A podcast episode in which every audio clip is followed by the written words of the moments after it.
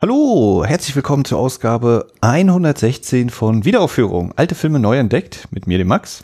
Und dem Christian, hallo. Und äh, da wir ja solche langen Pausen mittlerweile haben, was unsere Filmbesprechung angeht, haben wir heute ganz, ganz große Lust an steilen Thesen, sind mit Sicherheit nicht spoilerfrei und haben wieder jede Menge gefährliches Halbwissen dabei, glaube ich. Du, das gibt's immer umsonst. Und vor allem, wenn ich jetzt so einen Film mit dir heute besprechen will, wo ich weiß, ich habe den schon ein paar Mal gesehen und dann weiß ich, dass ich denke, ich weiß ganz viel über den und dann wird das auch wieder nur so eine Halbwissen-Orgie.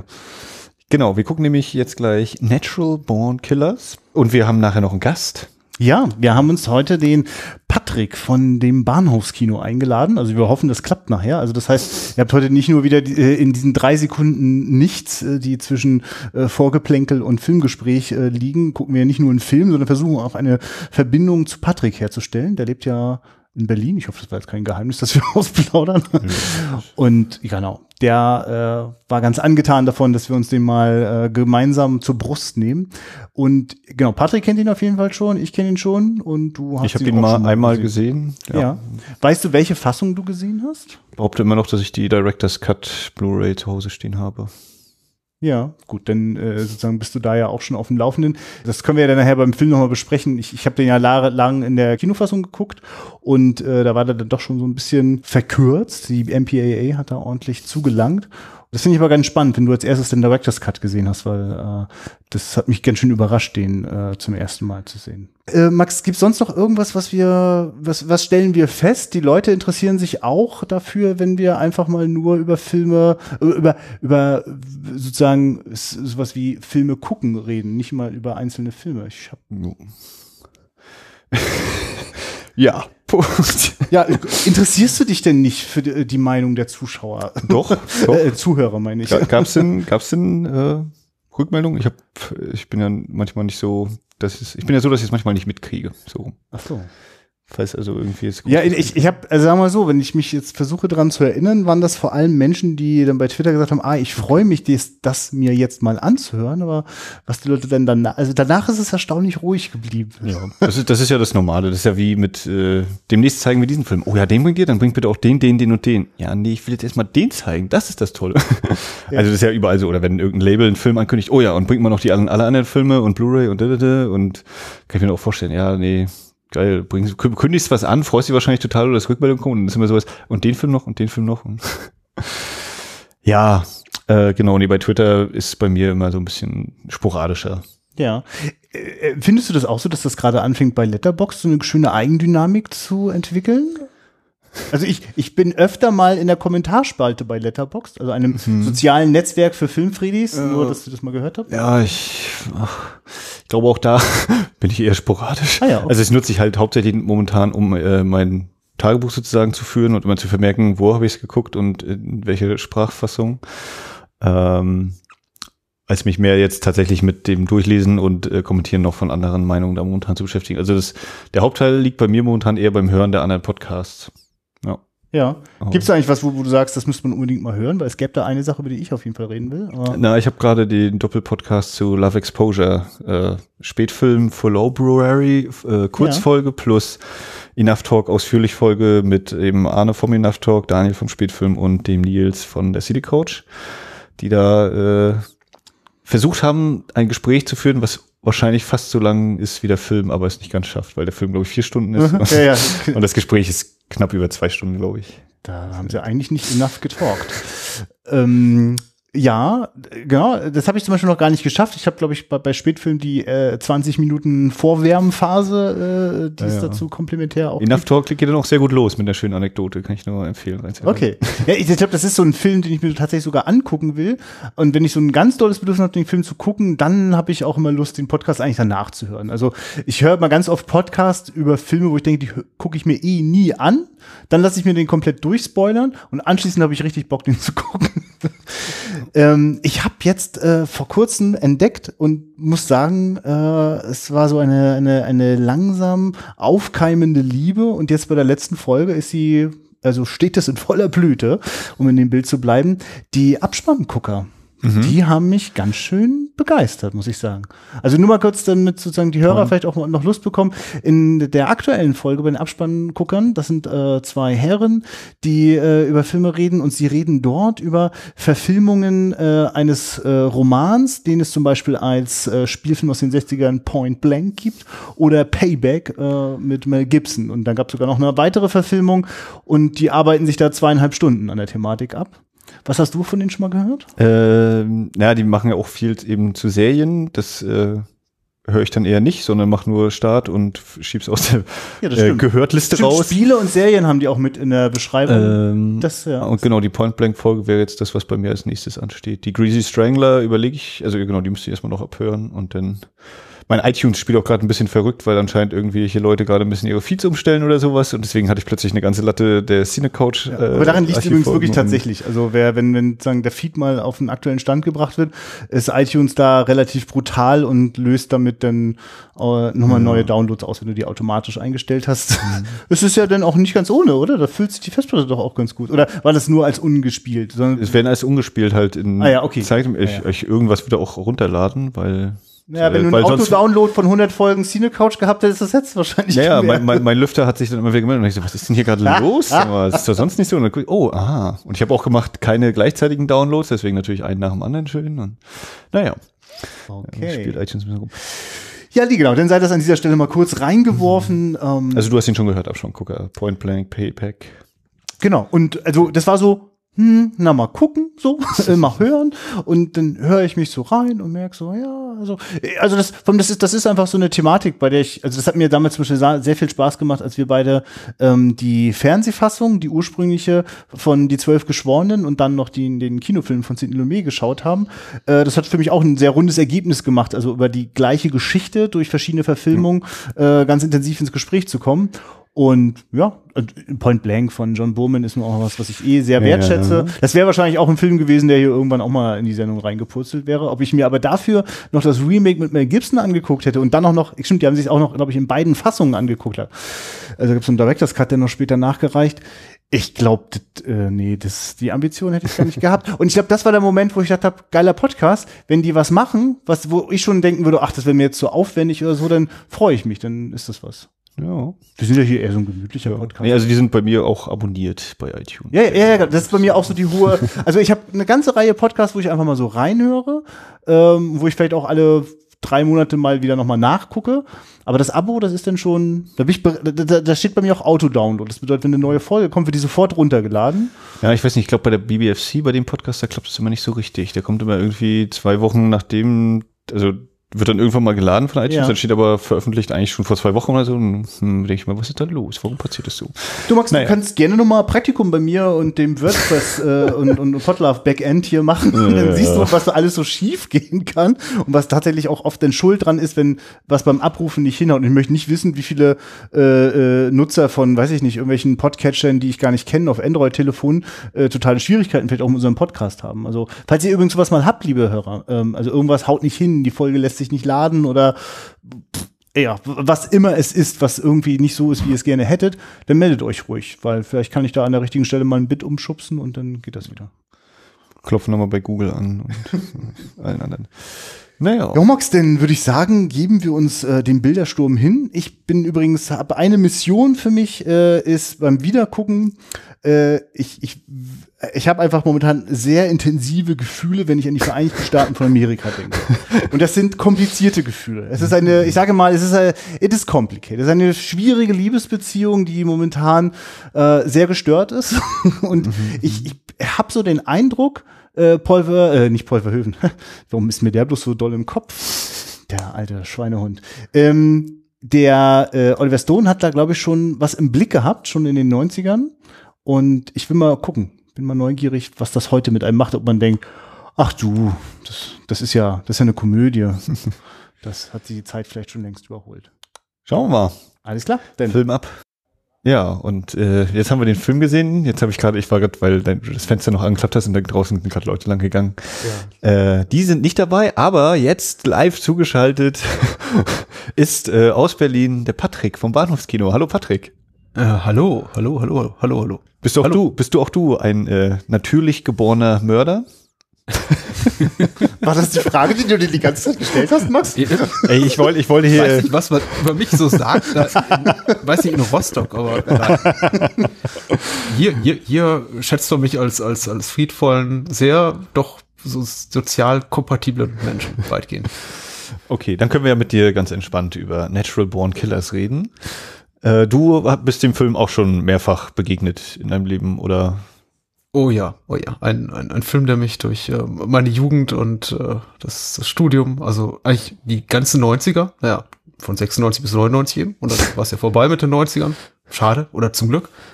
Doch äh, relativ lange begleitet hat, äh, ja. Doch, mehrfach begegnet und jetzt wiederum, ich freue mich auf das Gespräch. Ja. Also ich fange mal wieder ganz unkonventionell an. Was mir aufgefallen ist, äh, zwei Namen, und zwar äh, Produzent Arnen Milchen oder Milken oder wie auch immer man ihn ausspricht und First Assistant Director Herb Gaines. Das sind nämlich beides Namen, die mir äh, mit meinem Liebling Michael Mann verbunden sind. Und ich habe dann überlegt, okay, das müsste dann auch so die Zeit vor, um nach Heat gewesen sein, weil Heat ist ja 95, also könnten da ein paar Linien sich wieder verbinden. Ja, das ja, bin ich ja schon gespannt, wie du noch welche weitere Linien findest, außer dem Personal hinter der Kamera. Äh, vor der Kamera waren schon auch ein oder zwei. Ja, ja. Ich habe auch bei Balthasar Getty, habe ich überlegt hier, also der spielt ja den, den äh, Tankstellenwart hier, den Jungen. Da habe überlegt, oh, irgendwo erkennst du den. Ja, aus Lost Aber Highway, ja, ja, und bei, ich habe immer gedacht, bei Lost Highway, Balthasar Getty ist der angemalte, der geschminkte Typ. Bis ich das irgendwann mal, oder spätestens jetzt noch mal wieder, ach nee, das ist er nicht, okay. Ja, Natural Born Killers. Äh, ihr beide kennt ihn so gut. Ich äh, mach mal noch diesen halben Inhaltsangabenversuch. Äh, Woody Harrelson und Juliette Lewis sind Mickey und Mallory Knox und ziehen mordend durch die Lande, bis sie gefasst werden und dann werden sie im Gefängnis interviewt, kurz bevor sie umgebracht werden sollen und das ist die Geschichte. Ach so. Oh, da, oh danke schön. Danke schön. Ja, äh, äh, wobei jetzt würde ich eigentlich gerne ja fast noch die von Moonshade von der OFDB haben, aber das, das muss heute leider ausfallen. Außer Patrick hat das ich glaub, vorbereitet. Die gibt's gar nicht, oder? Nein, ich habe naja. nicht nachgeschaut vorher. Aber wie, wie seid ihr denn mit dem Film verbunden? Ich meine, ich hätte das jetzt auch noch weiter ausführen können. Ehrlich gesagt habe ich eine regelrechte Obsession fast gehabt mit dem Film über eine gewisse Zeit, weil ich bin ja leider gerade so, oder ich meine vielleicht zum Glück, weil das heißt, ich bin noch ein paar Jahre jünger, als ich ansonsten eben wäre, da äh, nicht in dem Alter gewesen, 94, um den im Kino sehen zu dürfen. Da war ich dann 15, knapp vor 16 sowas um den Dreh und habe mir den dann über, glaube ich, ich weiß nicht, über einen amerikanischen Versender oder den Movie Star Shop oder irgendwie sowas ein, zwei Jahre später dann äh, als, als US-Videotape bestellt. Also in so einer Clamshell-Verpackung. Das war dann so ein Doppeltape mit dem Underrated Director's Cut auf dem einen und dem so einem Making-of und Deleted Scenes auf dem anderen. Hat ein Schweinegeld gekostet von äh, Widmark. Das war irgendwie so das, das, der Videolabel-Ableger von, von Primark äh, damals gibt's alles gar nicht mehr. Trimark, Trimark, genau. Primark ist, glaube ich, eine, eine Billigmodekette. Mhm. und äh, ich muss sagen, äh, zu dem damaligen Zeitpunkt, das muss dann ab so, so 96 gewesen sein, 97, also ich glaube zu dem Alter, an dem ich entweder glaubwürdig einen Schülerausweis fälschen konnte oder eben wirklich auch schon 18 war, äh, einer meiner größten Schätze so im Videoregal, dieses Ding. Kostete auch nur 99 Mark. Also. ja, ja, ich hatte da auch durchaus was vor mir, den Film zu kriegen. Ich, ich glaube, bei mir hat das dann das erste Mal geklappt. Äh, es gab so eine Zeit, in der ich jemanden kannte, der jemanden kannte, der irgendwie Premiere hatte und der hat dann immer fleißig Filme aufnehmen müssen für uns, die wir dann sonst nicht rangekommen wären. Ich war da auch noch zu jung. Äh, und das hat, ja, das war dann irgendwie auch so das Gefühl schon die, die kopierte VHS von der kopierten VHS so. Und mhm. äh, Genau, aber das ist auf jeden Fall auch äh, war also ich kann mich noch erinnern in der TV Spielfilm die Ankündigung für die für die äh, als er im Kino kam gelesen zu haben und dachte ja das will ich auf jeden Fall sehen. Ähm, aber es war auf jeden Fall auch äh, also den Film den ich damals sehen wollte und den Film den ich dann gesehen habe waren auch schon mal schon mal sehr sehr unterschiedliche Filme. Äh, und in den Directors Cut zum Beispiel erst also ewig spät, also, also ich glaube, als erstes dann sogar hier diese deutsche Katastrophenveröffentlichung mit komplett neuer Pornosynchro. Ah, äh, äh, das, das war ganz, ganz schlimm. Da habe ich zum ersten Mal den Director's Cut gesehen.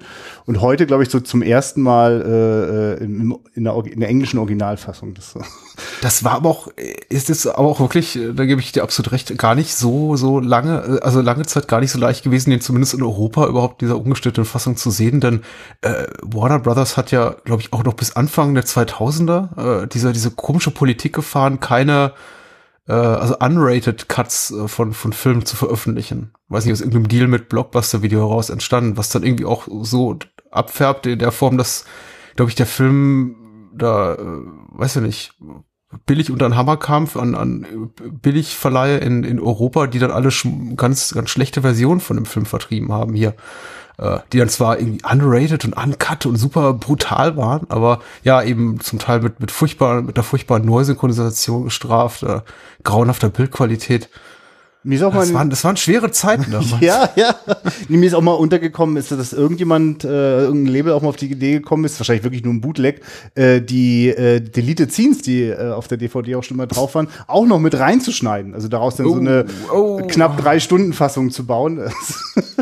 ich meine, es gibt ja durchaus ein paar Deleted Scenes, die ich sehr sehenswert finde, aber äh, das verträgt jetzt der Film eigentlich nicht. Ja, weil weißt du, wie oft ich schon Zahnschmerzen bekommen habe, wenn mir jemand erzählt hat, er habe irgendwie die, die dreistündige Director's Cut-Version von äh, George Romeros äh, hm. Zombie oder so gesehen. ich ja. denke, ey, das ist nicht der ja, Ultimate glaube, Final Cut. Ja, genau. Hm. Aber gut. Ja, ich bin, äh, wie gesagt, äh, meins war einfach nur die US Blu-ray, habe ich zu Hause, den Unrated Director's Cut und die hatte ich einmal gesehen bisher und jetzt hat was quasi meine zweite Begegnung mit diesem Film. Ich habe also auch gar keine Ahnung, was die Unterschiede zum Beispiel zur Kinofassung sind. Falls ihr mich da erhellen wollt oder könnt. Ja, ich, es, ist, es ist die Welt der MPAE Sekunden oder Frame Cuts so, mhm. ne? Also, okay. es, also, also es gibt jetzt ganz wenig komplett, komplette, also ich kann mich an, also was sozusagen mal ganze Sequenzen oder alle einzelne Einstellungen sind, ist nachher bei der Gefängnisaufstand, dass dort ein paar Sachen, mhm. ich habe das Gefühl auch, ich meine, es ist ja bei dieser Schnittfrequenz immer ein bisschen schwierig, aber also es tauchen manche Sachen trotzdem auch irgendwie auf, aber dass jemand zum Beispiel jetzt explizit dort irgendwelche Werte im Ofen landen oder in der Waschmaschine, ich glaube, das sind alles Dinge, die sind in dem Detail dann nicht drinne. Und dann sind es, also ich würde sagen, nicht eine einzige, äh, äh, äh, nicht ein einziger Script, der am Körper explodiert, ist unangetastet geblieben. Es fehlen immer irgendwie ein, zwei Frames. Also da kommt vielleicht auch schon so rüber. Ich habe das Ding schon ganz schön krass auch geguckt. Also mit der Videokassette habe ich mich sehr intensiv angefreundet, weil es war ein Film, der äh, visuell mich so weggebraten hat, dass ich den dann auch angefangen habe, so fast schon zu studieren, um zu verstehen, was da eigentlich Phase ist. Hm. Äh, also ich, wir können ja vielleicht auch, also, äh, also das eine, also für mich war das, ist, ich wollte den unbedingt noch mal wieder sehen, weil ich weiß, dass der Film extrem stark äh, über mein Unterbewusstsein funktioniert. Ne? Und das, also wenn du mit Leuten sprichst, die den gesehen haben, äh, oft auch immer unterschiedlich so, so die Wahrnehmungen sind, weil vieles passiert, also eins zu eins so in den Bildern immer gar nicht, aber es entstehen ganz viele Bilder auch noch mal im Kopf, ne? einfach durch diese Form der Montage. Vieles ist ja eher suggestiv, ist ja gar nicht permanent total explizit, sondern es ist äh, eher, eher so die Atmosphäre und die Andeutung. Und äh, ich, ich hatte nur noch so grob in Erinnerung, dass da eben auch immer ganz viel tatsächliches Footage mit drinne ist, wo ich jetzt heute bei der Sichtung erstaunt war, dass das gar nicht so extrem ist, aber das Ende, da ist es dann, also die, die letzte Szene sozusagen, wenn das Kanalseppen kommt. Und ich hatte tatsächlich angenommen, dass das die ganze Zeit über im Film passiert und war heute relativ erstaunt, mhm. ach nee, das ist ja alles, alles komplett inszeniertes Stock-Footage, also ein paar Sachen sind da zwischendrin, aber ich dachte, es gibt ganz viel Bezüge zu der damaligen Gegenwart. Und das macht der Film tatsächlich erst am Ende. Mhm. Genau. Was, was mich überrascht ist, beim Wiedersehen, und ich habe den Film jetzt ja wirklich auch schon zum 12., 13. Mal wahrscheinlich gesehen, in, in, in unterschiedlichen Schnittfassungen, äh, war eben auch, das war eben auch so ein Hafen-Moment für mich, dass er eigentlich sich also ungeachtet seiner Qualität, ob die jetzt gut oder schlecht ist, darauf werden wir wahrscheinlich später zu sprechen kommen, aber äh, für, für mich immer noch erstaunlich äh, zeitlos wirkt, in vielerlei Hinsicht eben auch und äh, sich gar nicht so sehr an ja, irgendwie da, damalige Events in den, in, den, in den Medien klammert, wenn natürlich auch gewisse Fernsehformate karikiert werden, die es in, in genau dieser Form eben heute so nicht mehr gibt, aber eben dann in vergleichbarer Form. Also so weit haben wir uns auch nicht weiterentwickelt. Aber äh, am, am meisten an diesen, an diesen äh, ja, News-Footage-Aufnahmen, die wir da eben zum Beispiel sehen, wenn es aufs Ende zugeht, war für mich dann doch überraschend, wie, wie, wie aktuell die waren, weil der Film kam, ich glaube, der kam 94 ins Kino und äh, zeigt dann wirklich halt äh, Bilder von äh, Tonja Harding und diesem Prozess gegen die Menendez-Brüder, die, glaube ich, ihre Eltern umgebracht haben oder so, und O.J. Simpson, O.J. Mhm. Simpson-Prozess. Das waren ja alles doch da wirklich brandaktuelle Sachen. Also es wirkt wirklich wie da noch eine, eine Woche vor, vor der Kinoveröffentlichung schnell noch, schnell noch reingeschnitten, um den Film möglichst aktuell äh, erscheinen zu lassen. Und äh, fand ich dann doch äh, überraschend. Mhm. Und für, also für, mich funktioniert das extrem gut. Also ich würde sagen, ich würde sogar sehr polemisch behaupten, ist für mich die äh, eindrucksvollste Szene, wenn ich, äh, was ich, als ich, was ich heute noch mal wieder gesehen habe, weil ich einfach merke, also ich habe, genau, ich hab, mir ist auch bei Waco habe ich das gedacht, das, das muss doch genau die Zeit gewesen sein. Also ich kann mich noch mhm. selber erinnern, das in den Nachrichten äh, gesehen zu haben und überhaupt nicht verstanden zu haben, aber die, die, die Wucht äh, dieses Ereignisses, die, die vielen Toten und diese dramatischen Bilder von diesen Bränden. Äh, weißt du zum Beispiel, Max, was, was da los war? Also für mich, für mich war eigentlich nur O.J. Simpson etwas, ah ja, was, klar. wo ich ähm, eine Bezie mhm. ne, Beziehung zu habe, ist übertrieben, ja. aber der mir irgendwie bekannt ist. Und die anderen waren für mich irgendwie so, na okay, das sind wahrscheinlich irgendwelche anderen Fälle, ohne dass ich eben konkret sagen kann, so wie Patrick eben hier, ja, das ist der, der und der. Uh, okay. Ja, da gab es in Waco so einen Massenselbstmord einer, einer Sekte, Ach, Sekte. mit, mit Aha, okay. äh, ausufernden Auseinandersetzungen noch äh, mit, mit der Polizei und ich glaube, Militär war da auch involviert. Also mhm. Aber ja, interessant, genau. Du, du, mhm. du erkennst das gar nicht. Das hätte jetzt auch eine weitere inszenierte Szene sein. Ja, inszeniert ja. Also es, es war, wirkte schon jetzt natürlich ja. so wie, das sind die echten Nachrichten, aber dass, dass du eben natürlich als Zuschauer jetzt so hast, okay, ist das jetzt eigentlich noch Film oder echt? Und ja. äh, für mich, was dann eben ist, so dieses, naja, wie unterscheidet sich jetzt, oder ist dieser Film jetzt eigentlich wirklich noch eine Übertreibung dessen, was wir eigentlich gezeigt bekommen? Und das ist für mich, glaube ich, auch so, so nachher so ein Hauptpunkt bei diesem Film. Ist das Schockierende an dem Film vielleicht eigentlich, dass er gar nicht mehr schafft zu schockieren, weil schon vom Fernsehen und so eigentlich längst überholt worden ist mit der ganzen, mit diesem ganzen Irrsinn, der da passiert und den man gezeigt bekommt, eben ohne Pause auf Knopfdruck. Äh, ja. Ja, und im Grunde genommen äh, äh, also Stone einfach selber schon schon damals gemerkt hat, nee, also eigentlich kann er das gar nicht mehr toppen. Also ich muss nur durchs Fernsehen seppen und wir sind eigentlich an dem, ja. auf der gleichen Ebene. Ja. Sag mal, Star Starship Troopers waren 99, ne? Oder 97 ah, oder 97. Ich kann überlegen. Also Ende der 90er. Drei, Typen, drei Jahre, sehr schön. ich, ich, als Starship Troopers kann ich mich zufällig deswegen erinnern, weil das tatsächlich 97 das Jahr war, in dem ich 18 wurde und dann auch da rein durfte und dann wirklich happy war. Ja, ja, okay. Äh, weil ich gerade so überlege, Verhoeven hat ja auch, also ich meine, der hat bei Robocop ja eigentlich schon damit angefangen, aber auch so dieses äh, Zwischenschneiden von da eben äh, gestellten TV-Ausschnitten, aber auch da ja schon dieses völlige aufs Korn nehmen, dieses, diese TV-Irrsinn sozusagen. Äh, ob sich das dann, wie sich das vielleicht zeitlich überschneidet oder ergänzt noch.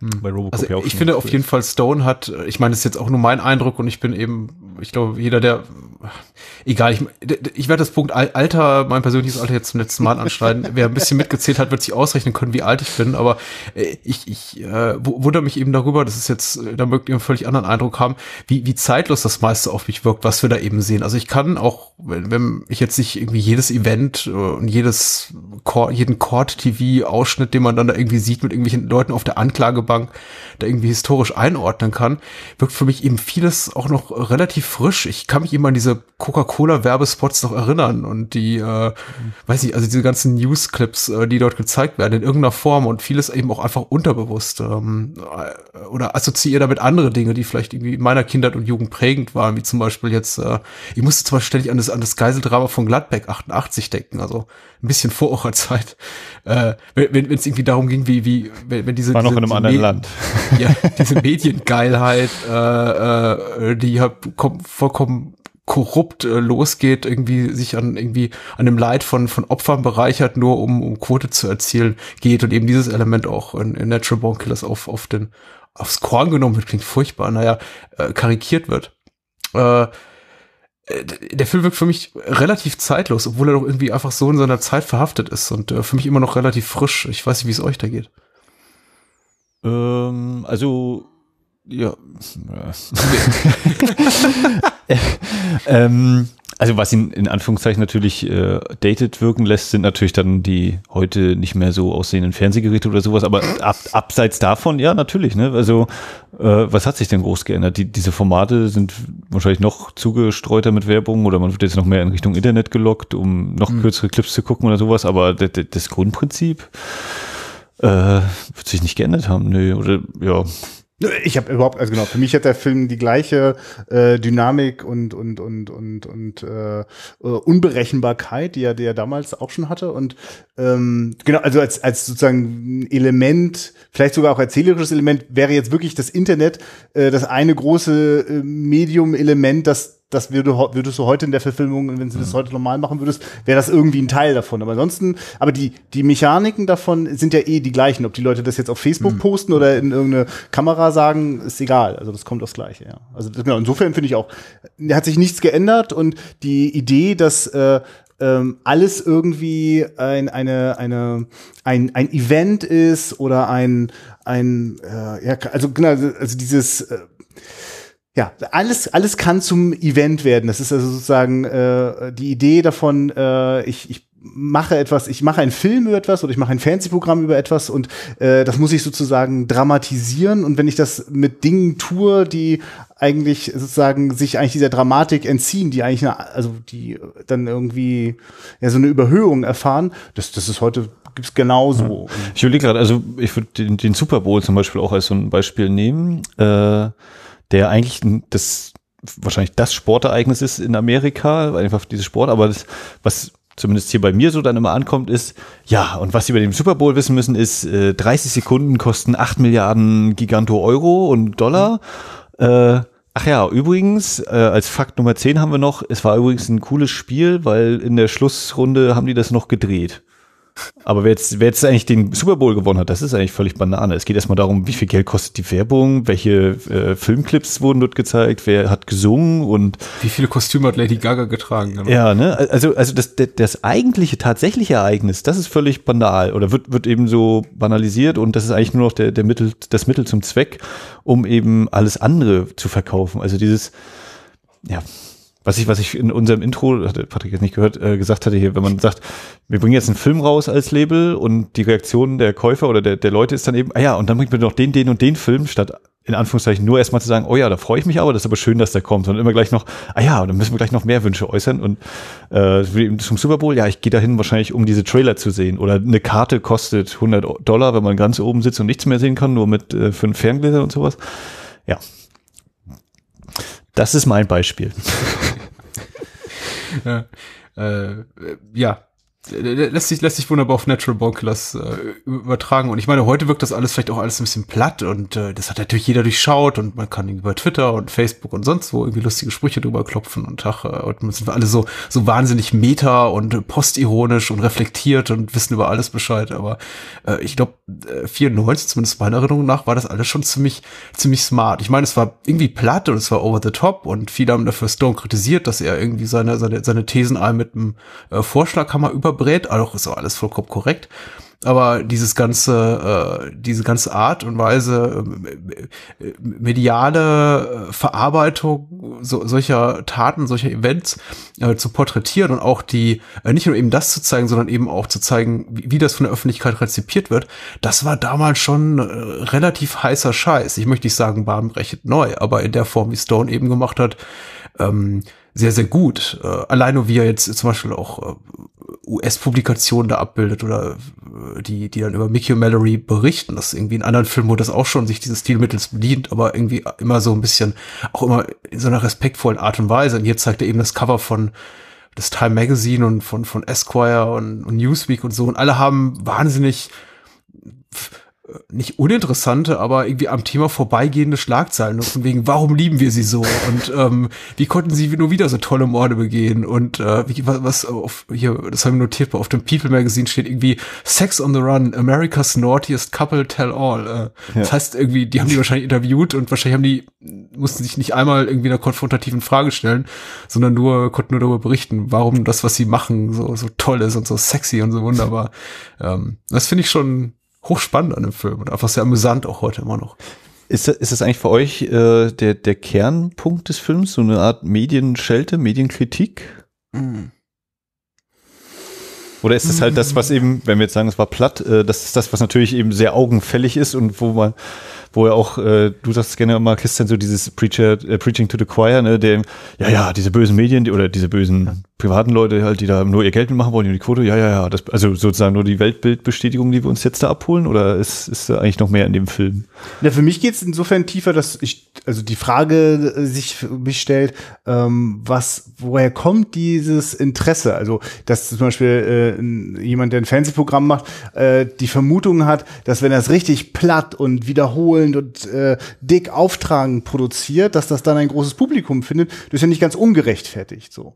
Ähm, und die, ich, ich finde, dass immer wieder im Raum steht, warum? Also zum Beispiel erstmal sind ja alle Menschen davon fasziniert äh, äh, oder, oder, oder auch irritiert, warum tun die das? Ne? Also keiner kann sich irgendwie vorstellen, es zu tun. Und äh, nicht umsonst gibt es äh, auch ein paar Figuren in diesem Film, die äh, Dinge tun, die wir ihnen am Anfang nicht zutrauen, ne? die, die, mhm. von denen wir dann auch geschockt sind, dass sie, dass sie so weit gehen.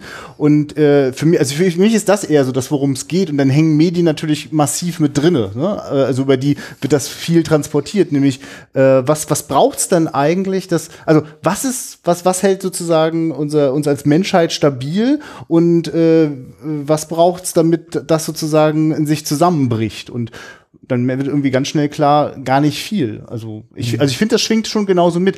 Und, und Medien, die machen das immer so herrlich sichtbar. Ne? Also, oder, also die Medien, also wir, wir haben es jetzt vor allem genau mit, mit, mit Presse, also mit Print und äh, mit, mit, mit Fernsehen zu tun. American.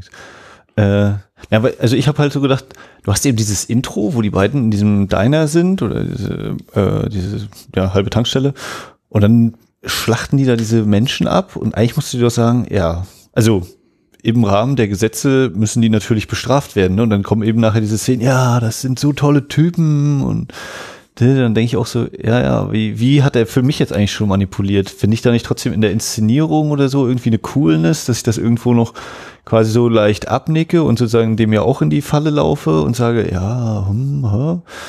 Oder, oder sage ich mir eben mal, nee, das geht nicht, was hier machen, die bringen Menschen um, also was soll das? Und äh, auch wenn man das dann eben äh, wenn dann eben diese Sitcom da einsetzt und das eben so herrlich äh, konterkariert, die diese Sitcom-Sachen, die sich auch eben so in so eine Richtung entwickelt haben, wie früher war bei Sitcoms noch äh, Geldprobleme und sowas an der Tagesordnung. Heute sind das alles irgendwelche Reichen, deswegen ist Big Bang Theory halt so weit weg, äh, also ne, wer hat da überhaupt noch eine Beziehung zu den Figuren? Äh, aber dass eben schon so diese Überlegung gleich einsetzt, sind das eigentlich, also ich habe eigentlich totale Unsympathen äh, als, als Hauptfiguren. Ne? Und, und nur in jeder. Und dann geht man trotzdem so schnell dieses, ja, die bösen Medien, die bösen Medien, ne? Aber eigentlich sind doch diese beiden Typen, die da Menschen abschlachten, die sind doch eigentlich noch viel schlimmer. Ja, also, also nein, meine, Stone, ja. gibt's, Stone macht ja schon die Mühe, das zu relativieren. Nicht in dem Sinne, dass er sagt, das ist gut und irgendwie gerechtfertigt, aber er gibt ihnen zumindest eine Motivation. Er lässt dem äh, Mickey über seine Träume reden und äh, hat offen, äh, auch Missbrauch erlebt. Äh, äh, Mallory sowieso, wenn man irgendwie diese, diese, diese Sitcom, die wir da sehen, als, als, so, als so quasi Abbild sieht ihrer, ihrer, ihres Familienhauses, in dem sie aufgewachsen ist. Keine Ahnung, wie nah das an der Realität ist, aber wir, äh, allein an dessen, was uns der Film zeigt, müssen wir eben schon davon ausgehen, dass die beiden es eben auch schwer hatten und dadurch sich das irgendwie weg erklären lässt. Nicht rechtfertigen, möchte ich sagen, aber schon so im, im Kontext dieses, dieser, dieser filmischen Fiktion irgendwie ja, legitimieren lässt. Und äh, also Stone gibt sich da, da durchaus Mühe und deswegen finde ich es auch gar nicht so überraschend, zumindest ist es bei mir so, dass ich immer wieder in einem Film an den Punkt komme, selbst wenn ich eben weiß, die haben irgendwie an anderer Stelle einfach mal wahllos fünf Leute umgebracht, immer wieder an den Punkt komme, an dem ich denke so, ja, irgendwie, ja, verstehe ich schon. Sie hat schon ein scheiß Leben und irgendwie hat ja auch ähm, Mickey, Mickey recht und Mickey hat ja auch zum Beispiel diese, kriegt ja auch diese, dieser, wird ja auch ein bisschen so vom Redneck zum, zum, zum kleinen Philosophen in der zweiten Hälfte des Films, hat er auch gleich so ein bisschen charakterliche Wandlung äh, unterläuft er dann. Und wenn er natürlich dann, ähm, hier, äh, entgegengestellt wird schmierigen Charakteren wie, wie Wayne Gale, hier Robert Downey Jr. und äh, Tom Sizemore, Skagnetti heißt der. Mhm. also die, die einfach mal ungefähr das, das, dasselbe machen oder ähnlich schlimme Dinge machen in ihrem Leben, aber also mit dem, mit dem Segen des, äh, des Gesetzes und dem Segen der äh, Fernsehzuschauer Allgemeinheit, dann wirken die beiden natürlich plötzlich irgendwie doch so ganz okay, ne? So dufte. Hm. Nee, fast. Ich, ich überspitze das jetzt ein bisschen, aber Ihr wisst hoffentlich, was ich meine. Naja, hm. ich, ich, ich sehe da ja die ganze Zeit, äh, so eine ganz typische menschliche Verhaltensweise ist, äh, sich selber dadurch besser fühlen, dass man sich sicher sein kann, es gibt Menschen, die sind schlechter äh, und oder oder oder oder minderwertiger als ich selbst so. Ne? Und dadurch geht's mir automatisch besser. Deswegen brauchen wir sozusagen äh, das. Und das Schöne ist aber, äh, dass das äh, so durch diese ganzen äh, Spiegelungen, die die Medien erzeugen, die äh, auch mal äh, sozusagen auch, also immer über eine Verstärkung laufen, ne? also dieses, dieses ganze Reenactment so, ne? Also niemals sind ja quasi unsere äh, Killer so cool äh, wie die dem Reenactment, ne? also, also zumindest also wie, wie das da so aufgeladen ist. Und ähm, da, also bei mir erzeugt das die ganze Zeit einfach diesen, ich muss als Mensch äh, äh, ich verrenne mich da gerade wieder ein bisschen, äh, aber also ich, ich mag einfach, dass das äh, äh, Oliver Stone, also, äh, also wir haben eigentlich, wir haben es ja mit einem, einem Plot zu tun, den Quentin Tarantino da äh, gebastelt hat. Und äh, äh, im Grunde genommen wird der relativ straight auch durchgezogen. Also es gibt diesen Film, der im Drehbuch steht, und dann gibt äh, äh überzieht Oliver Stone das mit seiner Inszenierung, die, äh, wo ich mir richtig vorstellen kann, dass äh, Quentin Tarantino völlig geschockt gewesen sein muss, als er das gesehen hat, weil der, der ist ja auch noch niemals auf die schräge Idee gekommen, einen solchen Film zu machen. Also der könnte das gar nicht. Ne? Also äh, äh, bei dem laufen Brechungen äh, eher über Subtilitäten in Dialogen äh, oder in Blicken oder so, aber bestimmt nicht darüber, irgendwie, weiß ich nicht, 15 verschiedene Filmformate zu benutzen und äh, äh, permanent äh, die Reflexion von der Reflexion äh, mit einer Spiegelung, mit einer Brechung und äh, auch, ich habe auch so das Gefühl, mit so einer intuitiven Idee. Also eigentlich haben wir es ja mit einem Experimentalfilm zu tun, der unmöglich zu gucken wäre, der aber dadurch gut guckbar ist, dass er sehr straight seinen Plot durchzieht. Ich finde das sehr faszinierend und würde sogar behaupten, es gibt keinen anderen Film, der das jemals so aus Hollywood gemacht hat. Also ein, eine straighte Gangstergeschichte oder oder äh, äh, also diese diese diese Story äh, von von einem äh, Paar, das sozusagen äh, mordend äh, durch die Staaten zieht oder so, ist wahrlich nichts, was die amerikanische Kinogeschichte nicht schon längst irgendwie auch gehabt hätte und immer wieder aufs Neue wiederholt hat. Aber sie äh, quasi mit einer solchen Extremität zu verzerren, habe ich noch nie gesehen. Also auch nie wieder danach. Also sagt mir ein Beispiel. Der äh. nee ich, ich, ich kann mich noch daran erinnern, im selben Jahr kam, kam California raus, dieser, auch ja. dieser, dieser Thriller mit dem, mit ja. dem mordenden Paar. Ich glaube, die, die ja. männliche Hauptrolle spielt Brad Pitt. Ja. Äh, und, und, und, ja, oder eigentlich, unglaublich banal. David Duchovny eigentlich, Brad Pitt ist ja der Böse. Ja, ja, er war, der, der war unglaublich banal und langweilig. Also mir, mir ging es so, dass ich nachdem, nachdem ich Natural Born Killers erstmalig gesehen habe, auch California habe ich erst ein, zwei Jahre später gesehen, dann äh, alle, alle Filme, die zur, zur selben Zeit rauskamen mit der ähnlichen Thematik, unglaublich banal und langweilig plötzlich erschienen. Weil ich dachte, das, das kann ja irgendwie keiner toppen. Da hat jetzt irgendwie jemand diese, diese, wie du schon sagst, diese sehr schlichte Geschichte genommen, diese oft erzählte Geschichte und was vollkommen Neues draus gemacht. Und äh, dadurch haben wir halt irgendwie dieses, dieses Subgenre des ähm, äh, mordendes Paar on the Road Movie, wie auch immer man das jetzt nennen soll, äh, irgendwie in, in jeglicher anderen Form ko komplett an Reiz verloren. Also ich finde auch in, in der Form liegt der Hauptreiz. Äh, die ursprüngliche Frage war ja, ist das irgendwie Oliver Stones Hauptanliegen oder Kernthema des Films? Ähm, ich möchte sagen schon. Für mich ist natürlich irgendwie das, das, das Präsenteste. Stone ist, glaube ich, selber ein bisschen davon abgerückt, auch nicht zuletzt durch, glaube ich, Kritik an seiner Medienschelte und auch daran, dass das Tarantino so viel dran rumgemotzt hat und dass in Tarantinos ursprünglichen Skript ja dieses ganze diese, diese Medi Mediensatire überhaupt nicht enthalten war. So Figuren wie Wayne Gale und die kam ja überhaupt nicht vor in, in, in, in seinem Originaldrehbuch. Äh, ich glaube, Stone ist davon ein bisschen abgerückt und hat jetzt irgendwie in, in jüngeren Interviews, ich habe dieses, dieses Buch von Matt Soller Seitz, hier habe ich zu, zu, Weihnachten bekommen, dieses Interviewbuch, und da sagt er eben, da will er überhaupt nicht darüber reden, groß, er will eigentlich nur, nur über die Liebesgeschichte die ganze Zeit reden. Jetzt gut, es ist ja mittlerweile irgendwie gut 20 Jahre älter und da verklärt man so einiges und er sagt, eigentlich ist es ein Liebesfilm und es geht um nichts anderes als um Liebe. Äh, ich nehme das nicht so wirklich ab. Die Medienschelte schon noch so präsent, aber er gibt sich schon Mühe auch mit den, mit, mit, mit den Figuren. Ähm, also, das habe ich ja irgendwie bereits ein bisschen ausgeführt. Und ich glaube, seine, seine These, Grundhaltung ist nicht unbedingt, ja, die Medien sind schlecht, sondern, sondern die Menschheit ist schlecht. Mhm. Alle sind schlecht in dem Film. Also, mhm. äh, wir dürfen ja nicht Leute, Menschen vergessen hier wie, wie, wie, wie, wie Tommy Lee Jones, äh, hier Gefängnisdirektor oder eben hier der, der Cop, der von Tom Sizemore gespielt wird oder naja, mit Ausnahme des Schamanen, ehrlich gesagt, des Indianers, dem sie da begegnen und den sie ja unglücklicherweise umbringen, was auch Mickey sehr, sehr leid tut, äh, gibt es eigentlich keine guten Menschen in diesem Film. Ähm, es ist einfach ein zutiefst misanthropischer äh, Film, äh, der seine Misanthropie auf eine unglaubliche, schnelle, hektische, treibende, unterhaltsame Art und Weise äh, verkauft und einen erst so im Nachgang dann wirklich spüren lässt, was, was für, was für, schreck, was für schreckliche Dinge man da eigentlich gerade gesehen hat. Jetzt habe ich mich verrannt, Entschuldigung. Ich, äh, ich setze nee, mal kurz aus. Alles, alles gut. Ähm, ich überlege gerade noch, also weil Christian ja mit diesem, die, diese Beispiele, ob es noch andere Filme gibt. Also ich überlege gerade, äh, ich habe das Gefühl, es werden öfter mal Western zitiert. Also mhm. sowohl, weil im Abspann ja einmal steht, äh, Footage from Wild Bunch. Äh, Hast du das etwa nicht erkannt? Ja, ich hatte schon ich so. Ich habe das schon gehört. Ich war mir nicht hundertprozentig. Äh, das, aber das ist wäre so, was, was Inszenierung angeht, ja natürlich äh, nicht, vielleicht nicht auf diese Art und Weise, aber ne, Peckinpah hat ja auch da ein bisschen ordentlich rumgespielt. Ähm, es sind noch, es sind noch Ausschnitte von Platoon, glaube ich, und, und Stones äh, hier Nee, die Palmas Scarface, glaube ich. Ja, also Scarface, Scarface, auf jeden Fall. Und, ja, und äh, der, der, wo er das Drehbuch geschrieben hat, dieses Knastteil, das äh, kommt gerade nicht auf den Titel. Midnight Run. Ja. Nee, Midnight ja. Run, Quatsch. Midnight Nein, oh Gott, ja. Diese Komödie mit Robert De Niro, genau. ja, natürlich. natürlich. Äh, äh, ich, mir wirkte noch die eine Szene so, wenn sie dann in diesem, äh, also der, der Gefängnisausbruch, was machen wir jetzt hier, ne, sind dann eben die drei, ja, lass uns einfach die Treppen runterstürmen und äh, Kugelhagel und dann werden wir glücklich in die Geschichte eingehen, so ungefähr. Und das war für mich so, oh ja, das ist äh, voll hier Butch Cassidy The Sundance Kid, das Ende. Mhm, mhm. ja, wo die dann auch so, okay, Freeze Frame und Happy Ever After, so ungefähr, äh, gegen die Übermacht anlaufen. Ähm, und für mich ist das bisschen, was ich von Oliver Stones Film kenne, also ich glaube, was habe ich gesehen? Platoon, Wall Street, Snowden und dann hört es, glaube ich, auch schon auf. Jetzt JFK nicht. Stück. Den habe ich, der lief neulich mal bei, bei ARD. Irgendwann nachts habe ich ein Stück geguckt, aber nicht komplett.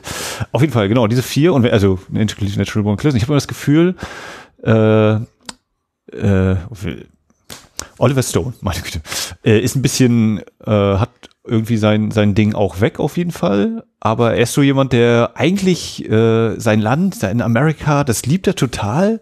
Und eben weil er, weil ihm so viel an Amerika liegt, äh, kritisiert er das auch immer so ganz toll, oder? äh, in unterhaltsamen Filmen äh, bringt er so seine Kritik an. Wenn ihm, wenn ihm Amerika egal wäre, dann würde er wahrscheinlich die Filme gar nicht machen über das Land. Äh, ja. Das ist die Heimat seiner Geburt und der ist, glaube ich, alles andere als verliebt, aber hm. ist schwer beschäftigt damit, das steht fest. Nee, er weißt du, also ich glaube, wenn, wenn, wenn ihm sein Land sozusagen egal wäre, dann, dann würde er die Filme nein, auch nicht nee, machen. Nee, Oder, natürlich, nein, nicht egal. Nur weil du es gerade äh, auch er ist verliebt. Ja, ich glaube, er also, ist nicht verliebt, aber er, er ist so fest verbunden. Oder er, er liebt vielleicht, vielleicht lebt er irgendeine Idee davon, äh, und die will er eben mit, und mit seinen Filmen versucht, oder ist jetzt meine Meinung, dass er versucht eben da irgendwie Finger, seine Finger immer wieder in Wunden zu legen und zu sagen, Leute, das war irgendwie scheiße, Wobei ich mir auch nicht sicher bin, ob er dann wirklich auch irgendwelche Lösungsansätze präsentiert. Also wenn, ja, das wäre ja noch schöner, wenn die Kunst Lösungen bieten müsste. So. so die ganzen Fragen. Wirklich, erwartest du jemals Lösungen von Kunst? Das ist eine Anmaßung. Nö. Ja, Stone ist schon eine schwierige Figur. Ich gebe dir vollkommen recht. Er, liebt schon sein Land, aber er ist, er ist, eben kein, kein patriotischer Liebhaber seines Landes. Er mag eben nicht die offizielle Version Amerikas und damit ist er eben auch eine schwierige Persönlichkeit, also als, als Filmemacher wie auch als Mensch, weil wenn man so über ihn liest und Interviews mit ihm liest und seine Filme eben auch betrachtet, zunehmend jetzt äh, in der Phase, in der er immer irgendwie ja, in der er, sagen wir mal, nicht, nicht mehr so auf seinem Karrierehöhepunkt war, ich sage mal 95 aufwärts, in dem er eben angefangen hat, Sachen zu machen, die auch, weiß ich nicht, weiß ich nicht, nach Kuba zu fahren und Castro zu interviewen und äh, irgendwie das, das wohlwollendste Castro-Porträt zu, zu machen, was man sich irgendwie so denken kann. Da denkt man schon so, ja, ist irgendwie äh, einerseits äh, schon jemand, der für seine Sache brennt, der auch sein Land irgendwie liebt, aber nur so, so ein, einen kleinen Schritt vom äh, kompletten äh, Lunatic und, und Verschwörungstheoretiker ja. in, in, entfernt. Das macht es so ein bisschen, bisschen problematisch. Ich finde ja äh, zum Beispiel auch sein, sein JFK hervorragend. Das ist ein hervorragend inszenierter Film, der eben auch schon viele Stilmittel verwendet, das, was man später mhm. Natural Born mhm. Killers sieht, diese, diese verschiedenen äh, Filmformate, die er benutzt und dieses, dieses, ja, fast schon wie, wie ein DJ irgendwie seine Plattenmix da irgendwie zusammengeschnittene Filmwerk, um irgendwie möglichst viel Handlung in diese drei Stunden zu bringen. Also Handlung, die eigentlich für sechs Stunden oder für so eine ganze äh, Netflix-Season reichen würde. Das ist, äh, das ist schon irgendwie alles irre ähm, und, und funktioniert irgendwie als, als wahnsinnig spannender, aber natürlich hochgradig absurder Thr Thriller. Äh, das Problem, oder nicht Problem, aber es ist eben einfach so bei Stone, ist äh, die Tatsache, er glaubt das eben auch wirklich alles. Er steht da eben auch, auch wirklich hinter und glaubt, ja, ja, so, so war's und es kann irgendwie nicht anders gewesen sein und lässt dann irgendwie auch relativ, relativ wenig mit sich reden. Und das zeichnet ihn als Filmmacher auf, aus, dass er so, so verbissen für seine, für seine Weltbild, für sein Weltbild eintritt und es so zeigt und äh, seine Agenda so, so vehement vertritt. Es äh, neigt, dadurch neigt er eben aber auch, dass seine Filme alle sehr sehr einseitig sind, sehr schwarz-weiß, sehr wenig, weiß ich, verschiedene Lesarten zulassen. Also bei, bei Natural Born Killers hätte ich mich jetzt zum Beispiel wahnsinnig schwer damit, äh, eine andere Lesart darin zu sehen, als es ist halt eine Medienkritik äh, oder eine, eine Medienscheld zu, zum Großen. Also es würde mich jetzt sehr wundern, wenn einer sagen würde, ja, eigentlich, eigentlich sollst du irgendwie die, die, die Korruption des, des, des, des äh, Gefängnissystems in den USA anprangern. Ich glaube, das interessiert ihn herzlich wenig.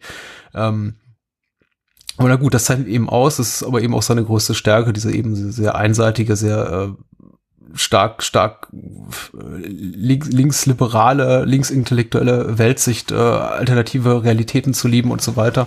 Er hat ja auch kürzlich eine, eine Fernsehserie produziert, die heißt irgendwie The Untold mhm. History of the United States, wo er quasi so einfach so die inoffizielle Wahrheit erzählt, also die, Alter, die, die Alternative Facts der, der, der US-Geschichte der letzten 70 Jahre seit dem Zweiten Weltkrieg. Und äh, er tut das eben einigermaßen glaubwürdig, aber letztendlich, ja, sind es eben bildet sich die Realität ab, sondern eher das, was in seinem Kopf vorgeht. Und das ist ja schön. Also wenn es so dann was dabei rauskommt wie Natural Born Killers, möchte ich da auch gar nicht meckern.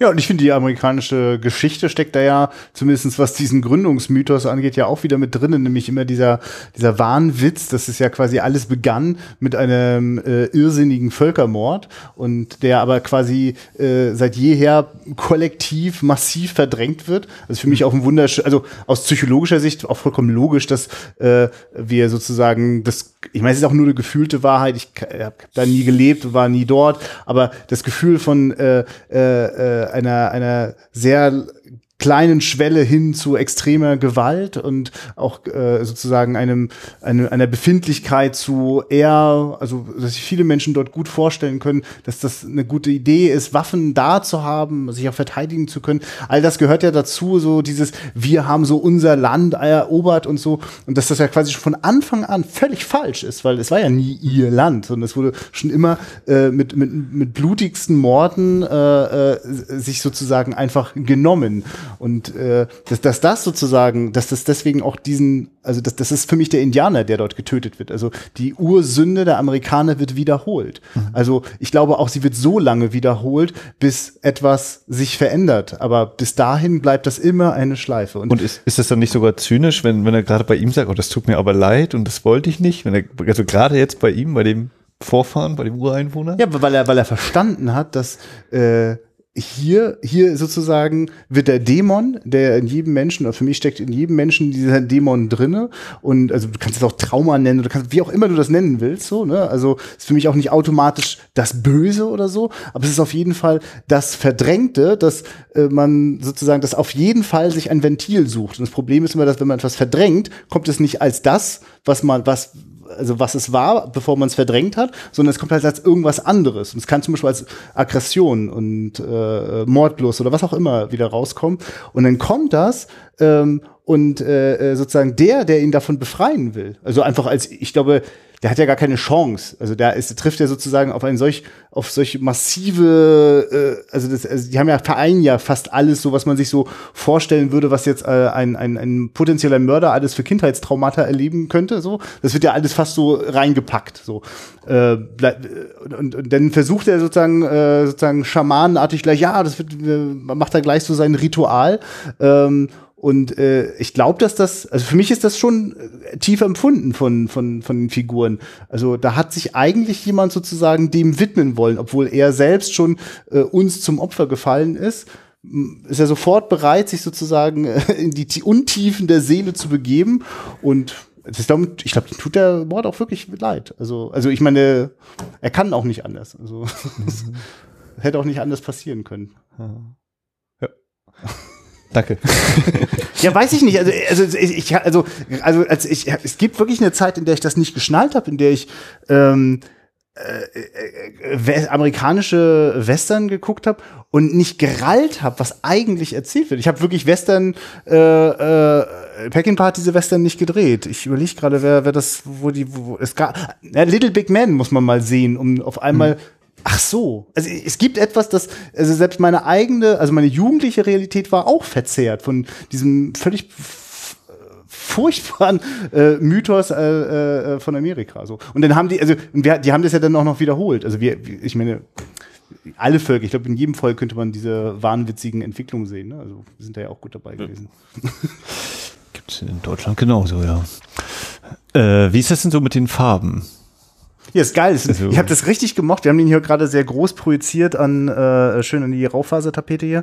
Und äh, das, das schöne Vergnügen war, dass das äh, so äh, irrwitzig, leuchtend surreale Momente gab und zu wissen, dass es bevor irgendeine Farb, äh, digitale Farbkorrektur abgegangen ist, also bevor sozusagen es völlig problemlos war, dass man in einem Bild alles grün hat, außer ein paar Flecken von natürlichem Licht. Und zu wissen, dass es alles on, also am Set entstanden. Ne? Das ist also alles eine, also Robert Richardson als, als, als kleiner Lichtgott von Hollywood äh, hat sich da so geil ausgetobt. Hab das sehr genossen, einen, so einen, einen vibrierend, bunten, farbigen Film zu sehen äh, und zu wissen, nur bis auf ganz wenige Ausnahmen ist das auch frei von irgendwelchen digitalen Spirenzien. Das ist, mhm. da wird noch geschwitzt. Ja, also, also ich habe halt so diese, ne, die drei Primärfarben, nee, also blau, rot und grün die da immer wieder durchfallen habe, aber ich kann sie noch nicht so hundertprozentig, dass ich jetzt sagen könnte, das steht dafür. Bei mir ist so, der größte war, na, grün ist meistens drin irgendwo, aber.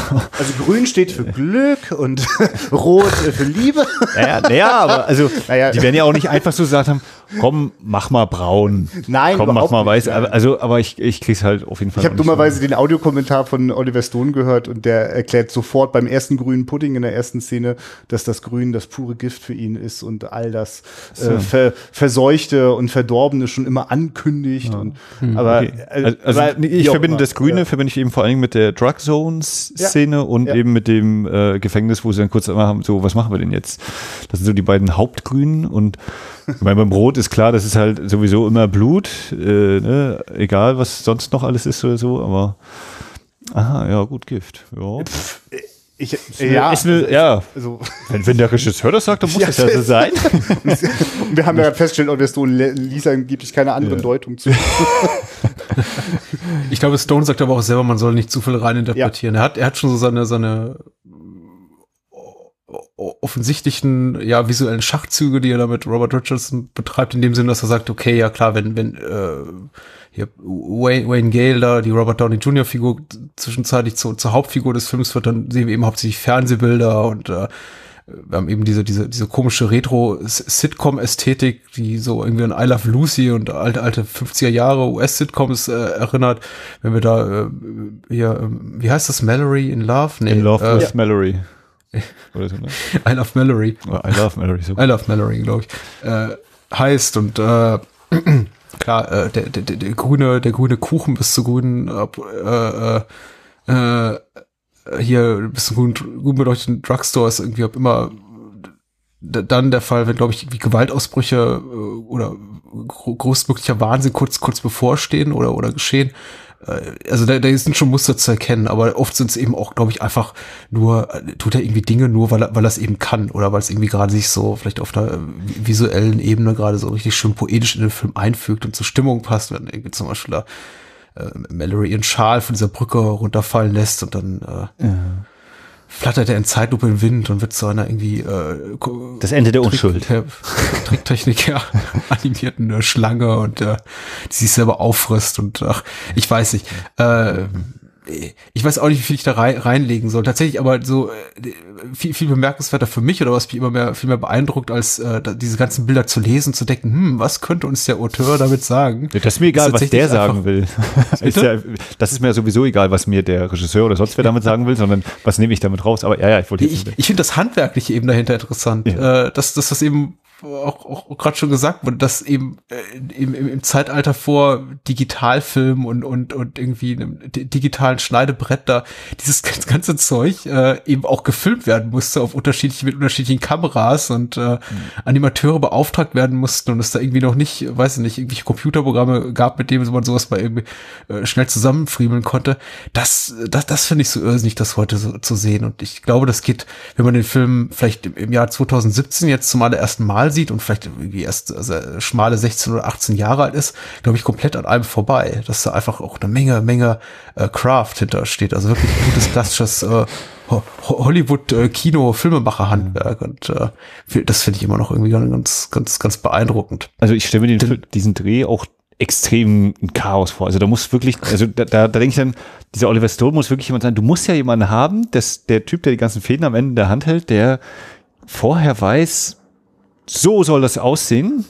Natürlich, ich glaub, das, natürlich sind dann noch mal so ein paar, paar Dings, aber der, der eine Vorstellung hat, was am Ende bei rauskommen soll, weil, weil wenn du das, also ich habe ja immer zwischendurch so gedacht, okay, jetzt haben sie das, das nochmal eingefärbt, jetzt haben sie hier wieder dieses andere Format gewählt. Ah, wie oft müssen diese Szene gedreht haben? Wie, also dieser ganze logistische Ablauf hier, Produktionsleitung und sowas, die müssen ja alle voll mit fertig gewesen sein nach diesem Film, in meiner Vorstellung. Äh, du musst ja irgendwas, also wer hat denn zu dem Zeitpunkt geglaubt, dass es am Ende mal so aussehen wird von den Beteiligten, ne? Oder und wer hat einfach gesagt, ich mache hier meinen Job und wenn der Job vorbei ist, dann mache ich einen anderen Job oder sowas. Also das ist so, was ich denke. Uff. Ich glaube, es ist ein Riesenkompliment, dass für dich, äh, also an, an, an die an die Macher, an das Team sozusagen, dass, dass, dass für dich das Chaos so so gewirkt hat, ne? dass du das eins zu eins so auf dem Set vermutest. Ich also mein, mein Gefühl ist, und also der, der Hauch von entfernter Erfahrung natürlich nicht, wie es wirklich auf diesem Set aussah, aber natürlich ist genau das Gegenteil der Fall. Also die haben auch in, haben in einem echten Gefängnis gedreht, äh, äh das sozusagen auch ein Betrieb war. Du kannst dir sicher sein, dass dort kein Chaos geherrscht hat, als sie das gedreht haben. Ja. Aber natürlich, aber was dort an Inszenierung übrig bleibt, macht genau diesen Eindruck. Das ist ja diese, also ich meine, Oliver Stone erzählt im Audiokommentar auch, dass er total äh, begeistert war von der Ästhetik des Videomaterials auf Film zurückübertragen. Und das ergibt ja wirklich auch eine, eine, eine verwaschen, rucklige, also, also es, es strahlt auf jeden Fall das aus, ne? Aber das Schöne ist halt, trotzdem dreht man das alles brav nacheinander und wenn so ein, es sieht vielleicht, der Einzige, der ein bisschen chaotisch aussieht, ist dann der Kameramann, wenn der irgendwie so hin und her wackelt und äh, aber ansonsten glaube ich, ist das. Aber also ich habe auch das Gefühl, ja. dass das. Also der, für mich sieht das auch intuitiv äh, geschnitten aus. Es sieht nicht aus wie äh, wirklich also jeder der einzelne der angeblich über 3000 äh, Cuts, die sozusagen in dem Film gemacht worden sind, äh, ist sozusagen vorher schon überlegt gewesen, sondern äh, es gibt halt die Möglichkeit, also äh, die Szene klassisch mit 35 Meter Kamera und auf dem Dolly ja, äh, zu machen und dann gibt's die Möglichkeit, das Ganze wackelig mit Super 8 oder mit äh, 16 mm. Also ich habe das Gefühl, es gibt eher immer wieder die gleiche Szene nacheinander in diesen verschiedenen Aufnahmenmodis und dann am Schnittraum sozusagen mhm. auf Entdeckungsreise zu gehen, zu gucken, was passiert, wenn ich das und jenes. Ja. Also ich, also so fühlt es sich an. Also es fühlt sich, also ich meine, es wäre, aber was natürlich feststeht, es gibt ja schon Einstellungen, in denen innerhalb, also einer Aufnahme ohne einen Schnitt solche extremen Dinge passieren, also Lichtwechsel, äh, Rückprojektionen, die angehen, ausgehen, äh, äh, Kameras, die sozusagen äh, äh, noch gerade ist alles ganz äh, äh, sauber am Horizont und plötzlich kippt es weg und also all solche Dinge, da sind gehen natürlich hochkomplexe Dinge vor. Das ist auf jeden Fall der Teil, wo glaube ich äh, so eine schöne Mischung ist, dass mit ganz viel präziser Planung eigentlich äh, Chaos und Unsicherheit produziert wird. Ne? Ja.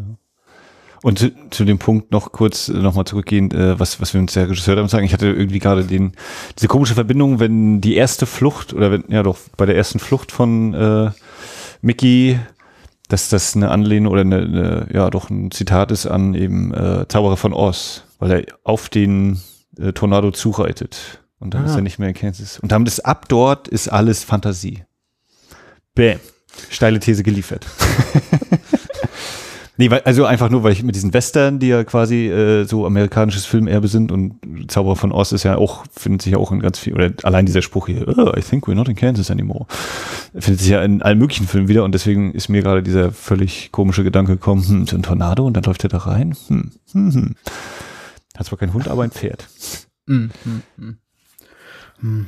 Ja, das sind so die Momente, ich glaube, ich, die, die sind auch ganz, ich glaube, mit dem ganz klaren Bewusstsein darüber, geschrieben, wohin sie dann irgendwie die, die Charaktere hinführen sollen, wo, wo, wo es die Story hinführen soll, was irgendwie dem, dem, dem Zuschauer dafür wie Deutungsmöglichkeiten mitgegeben werden. Aber da gibt es eben auch ganz viele Momente, von denen ich das Gefühl hatte, Stone hat sie nur reingepackt, weil das eben gerade witzig fand oder irgendwie visuell spannend. Also bestimmte Momente. Einige Sachen sind irgendwie ganz klar. Ich meine, wenn, wenn sie in der Hütte des Schamanen stehen und dann wird auf Mickeys Brust und oder Mickeys und Melodies Brust da irgendwie Too Much TV oder irgendwie, keine Ahnung, Demons Inside oder so Quatsch projiziert, ist ziemlich klar, was sie damit meint. Aber da gibt's eben auch so Sachen wie äh, die Hasen am Ende, die ich ja ganz faszinierend finde. Ja. Und irgendwie Mickys Hasengeschichte, von, von der ich irgendwie selbst nach dem, nach dem zehnten oder zwölften Mal nicht wirklich weiß, was, was will uns der irgendwie Regisseur damit sagen.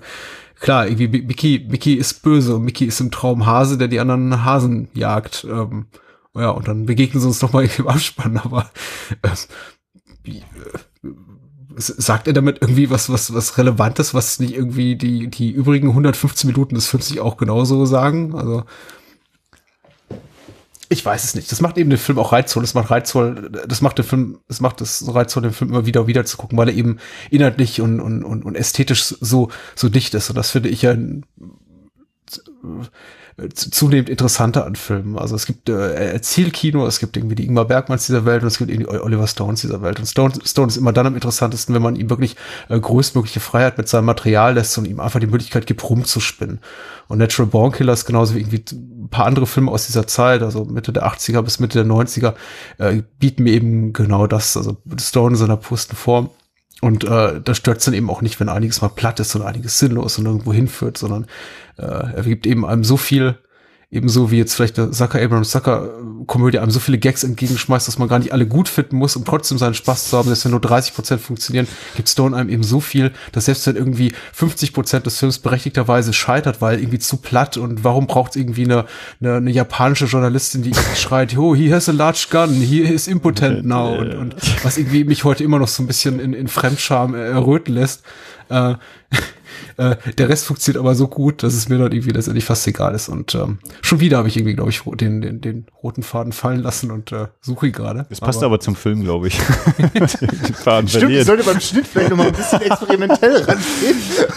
Mache alle zehn Vielleicht schneidet das Ganze mal so zusammen, dass es total dicht wird. Oder ja, oder kannst du es gleich noch mal per Telefon anrufen und ich nehme es mit meinem iPhone auf. Ich will ja auch noch ein bisschen Materialtextur sehr Gut, sehr gut, sehr gut. Hm. Ähm, na, ich, ich will gerade noch ein, ein Element mit reinbringen, das wird mir gerade bewusst, dass wir äh, tatsächlich noch gar nicht über die Tonspur gesprochen haben. Yeah. Ich sage das jetzt absichtlich, ne? Also to die Tonspur, ich könnte sagen, lass uns über die Musik reden oder aber das, also es gibt ja fast keine Stelle, wo ich das Gefühl habe, da läuft auch mal einfach nur einen Song durch, so, so einfach macht sich der das nie.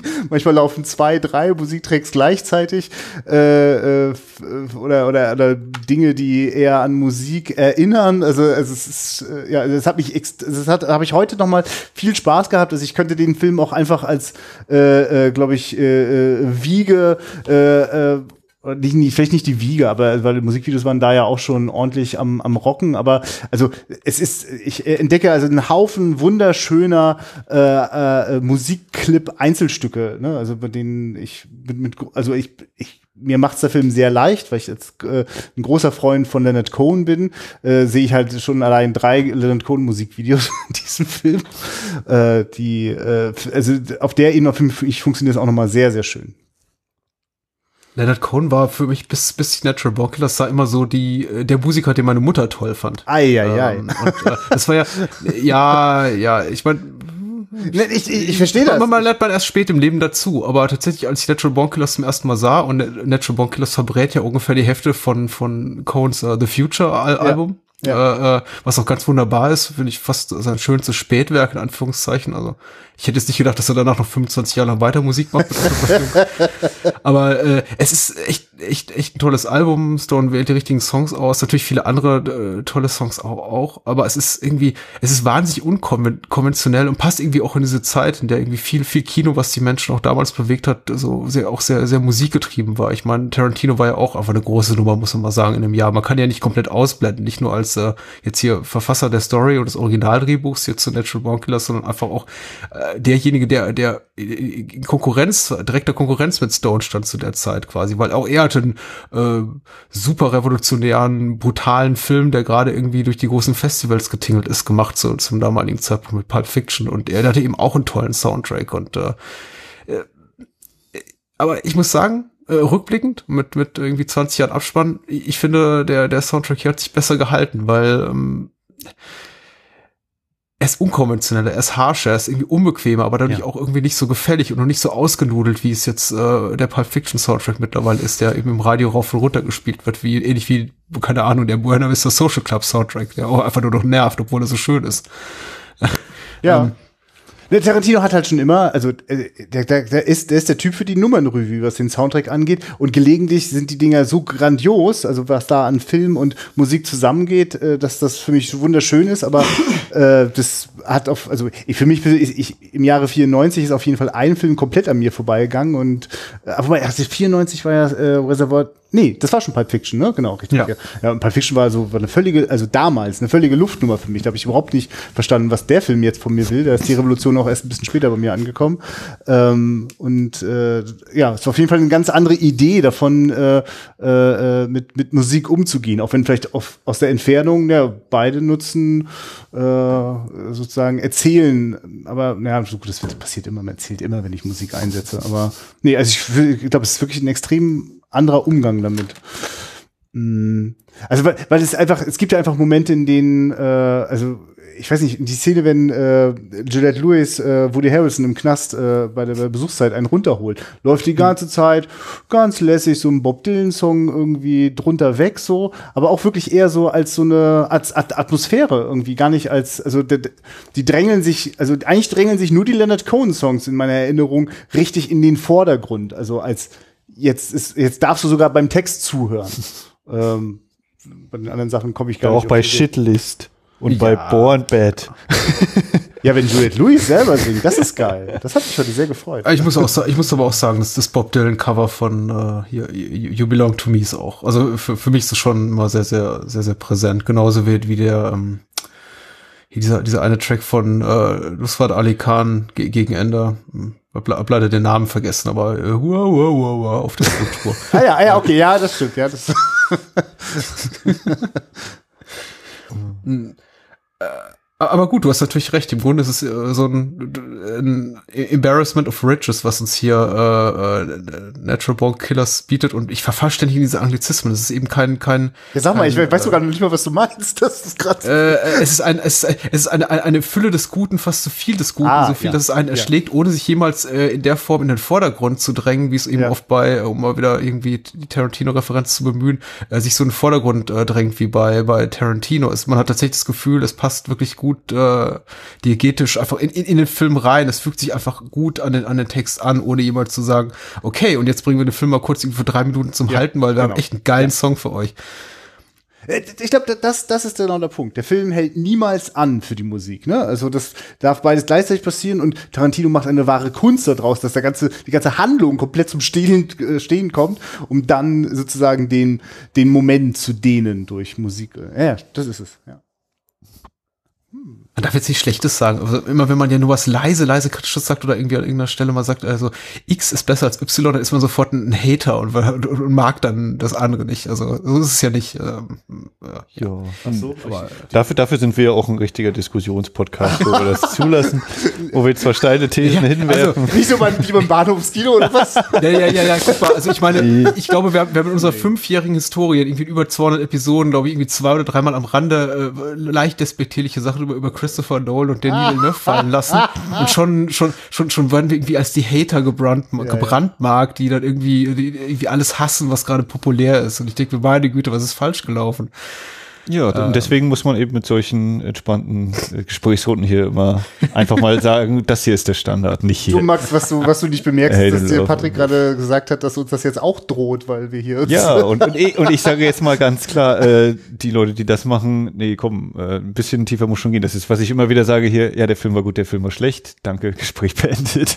Äh, damit kann ich nichts anfangen. Dann würde ich schon der sich unterhalten. Und natürlich kann man Christopher Nolan äh, Sachen vorwerfen. Äh, müssen wir eigentlich über die Schauspieler noch reden irgendwie? Also ich finde Woody Harrison ungeheuer charismatisch. Hat hier, finde ich, oder ich, auch von ihm habe ich glaube ich noch nicht so viel gesehen, aber für mich hat er hier richtigen Star-Appeal. Ich habe vorhin noch gesagt, ich hatte heute ja mal Singing in the Rain erstmals gesehen, deswegen wird es heute eine sehr interessante Nacht, glaube ich, wenn ich diese beiden Filme in mein Unterbewusstsein sickern. Ähm, aber einfach so diese, diese Präsenz und er hat eben auch natürlich so ein markantes Gesicht, die Stimme oder, oder seine, seine Aussprache ist auch sehr eigen. Das, das äh, kommt schon. Und dann kommt halt dieser Giftzwerg, der, äh, hier, Tommy Lee Jones, du kriegst Geld, mach, was du möchtest heute. du bist der Gefängniswärter, dreh mal einfach völlig durch oder so. Äh, der irgendwie so ein bisschen das andere. Also, wo ich mir zum Beispiel nicht sicher bin bei Tommy Lee Jones, ob mir das gefällt und mich unterhält oder ob ich nicht auch irgendwo sage, nein, das gehe ich jetzt nicht mehr mit oder so. Also na, an Tommy Lee Jones, finde ich, kann man gut sehen, was Woody Harrelson so großartig macht in Nature Born Killers, weil äh, äh, Tommy Lee Jones sieht man halt, dass er gerade eine Karikatur verkörpert. So, ja, ne? Und äh, so viel kann der gar nicht äh, Sabber spucken ins Gegenlicht von Robert Richardson, Robert Richardson, äh, das, äh, einen das sozusagen, also äh, es haut halt nicht immer, also das, genau, ich bin auch irritiert davon und manchmal freue ich mich. Ich kann manchmal mich sehr freuen an dieser, dieser, dieser, diesem extremen Spiel. Aber Woody Harrelson, äh, da passiert dieses gruselige Ding, dass das einfach so nah, also, also das ist ja an sich irgendwie ein, also ich meine es im besten, also ich meine es positiv, ein, ein freundlich naives Gesicht Und alles andere ist aber genauso drinne und äh, wirkt fast deswegen noch bedrohlicher. Ähm, und dann hat er ja auch eine unglaubliche körperliche Präsenz, wenn der sich die, Haare abrasiert. Also das ist wirklich äh, äh, äh sehr, auch, auch sehr, also von, von, von der ganzen, also der ganze Körper spielt dort äh, mit. Aber es gibt für mich eben nie dieses Ding, dass ich finde, der spielt eine, Charak also eine Überhöhung, eine Überzeichnung, mhm. obwohl er total überzeichnet ist. Ja, ja. Also ich glaube, dieses äh ich glaube, in, in, in die Harrison-Performance zumindest zu damaliger Zeit spielt auch so ein bisschen die Erinnerung mit rein, dass er eben hauptsächlich bekannt war für Cheers und da eben eine Rolle gespielt hat, glaube ich, die, die, die viele mit ihm auch persönlich, mit nicht nur, also mit ihm als Schauspieler, als Mensch äh, auch so gleichgezogen haben. Er, spielt ja, glaube ich, sogar eine Figur, die Woody heißt in der Serie.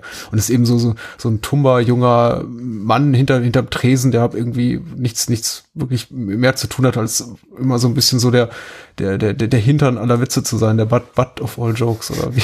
Mhm.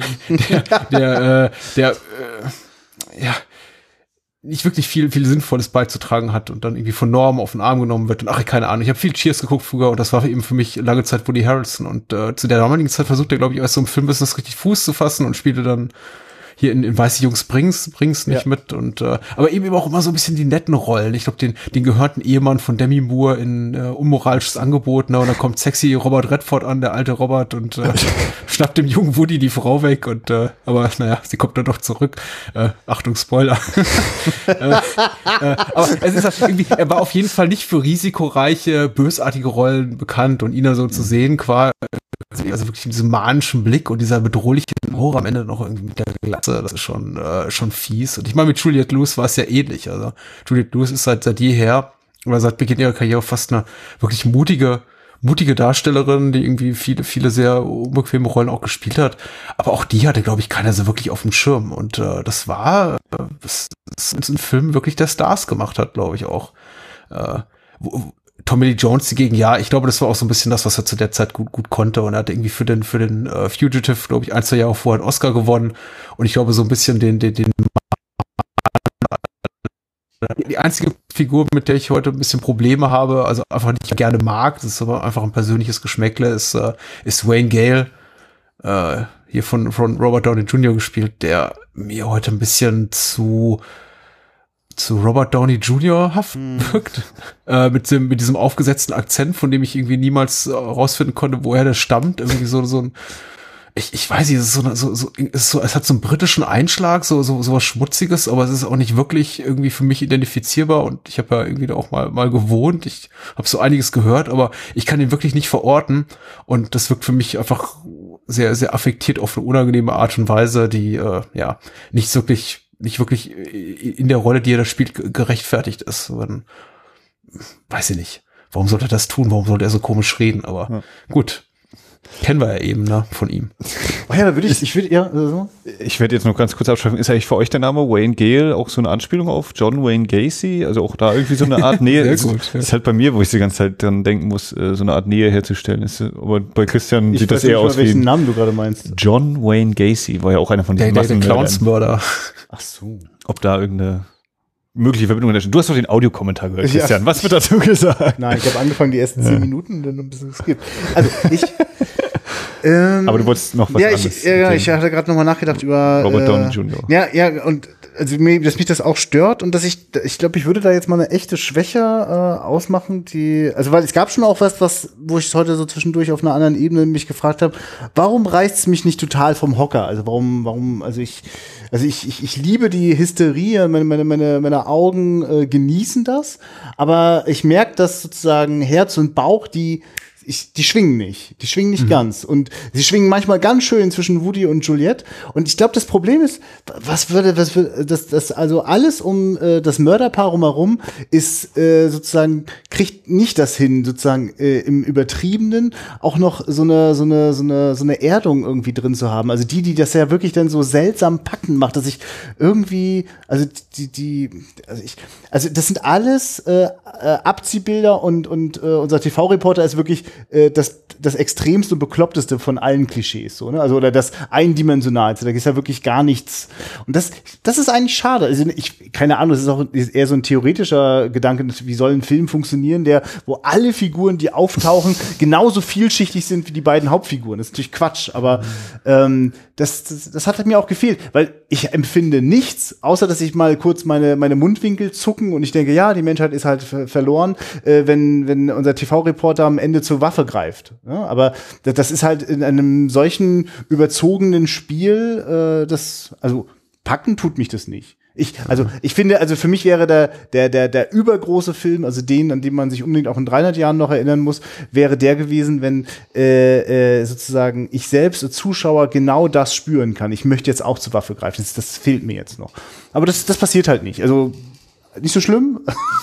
ist nur, ist nur eine ganz kleine Haltungsnote, aber. Das ist, das ist aber korrekt. Das, das geht mir eben auch so. Und äh, ich meine, jetzt mit irgendwie bisschen zur Ruhe gekommen, jetzt zum wiederholten Mal guckt, geht mir das eben auch immer stärker so, dass ich eben auch die strukturellen Schwächen des Films erkenne und einfach auch Momente, in denen er scheitert, in denen er auch, ich glaube, für mich ein, ein strukturelles Problem ist eben, dass äh, die, die Mickey und Mallory auf der Flucht äh, Handlung relativ früh zum, zum, zum Stillstand kommt, also nach weniger als der Hälfte des Films. Ja. Ich glaube irgendwie, das ist Minute 57 oder 58, dann werden sie festgenommen und dann weiß ich, ach, jetzt haben wir noch irgendwie über eine Stunde vor uns im Knast.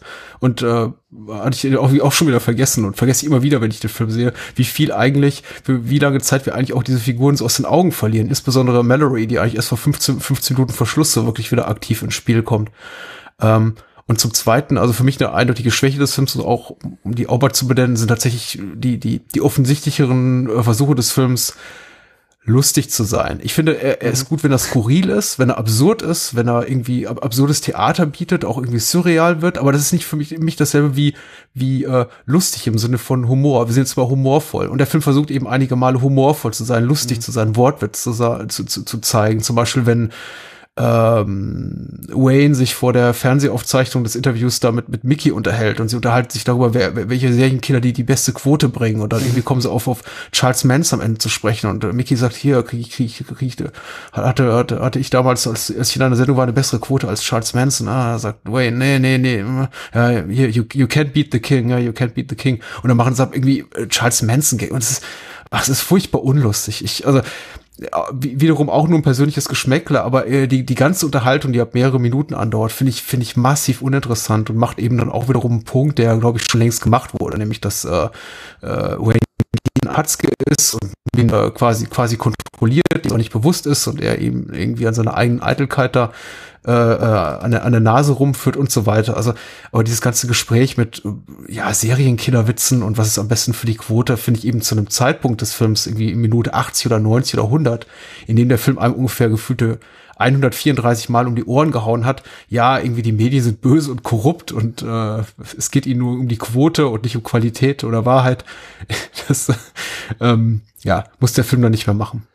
Also mein Lieblings Wobei, ich darf nicht sagen, es geht in Medien nicht um die Wahrheit. Das ist in diesen Zeiten äh, problematisch.